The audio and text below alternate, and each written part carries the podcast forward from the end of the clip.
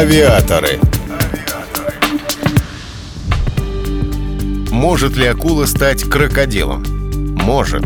Разведывательно-ударный вертолет К-52, который называют аллигатором, является потомком К-50, известным более как «черная акула». Обе машины вполне оправдывают свои имена.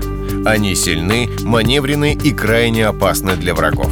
Аллигатор родился 27 июня 2008 года. В этот день он совершил свой первый пробный полет. В этом же году началось серийное производство машин на заводе «Прогресс». В войска первый К-52 поступил в 2011 году. Местом его приписки стал аэродром Черниговка в Приморском крае. Спустя пять лет вертолеты приняли боевое крещение в Сирии. К-52 развивает скорость до 300 км в час, способен преодолеть 460 км и подняться до высоты 5,5 км. Вертолет вооружен пушкой и ракетами различного типа. Ракеты класса «Воздух-Земля» оснащены лазерной системой наведения. Боекомплект может включать до двух тонн авиационных бомб.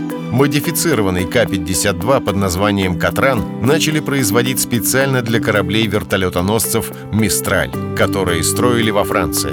Увы, сделка сорвалась по вине французской стороны. Но, как говорится, свято место пусто не бывает.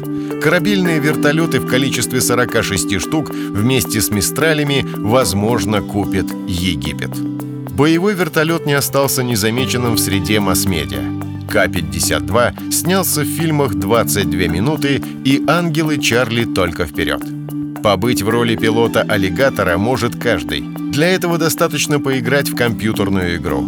Виртуальных квестов с участием К-52 сегодня существует около десятка. Авиаторы.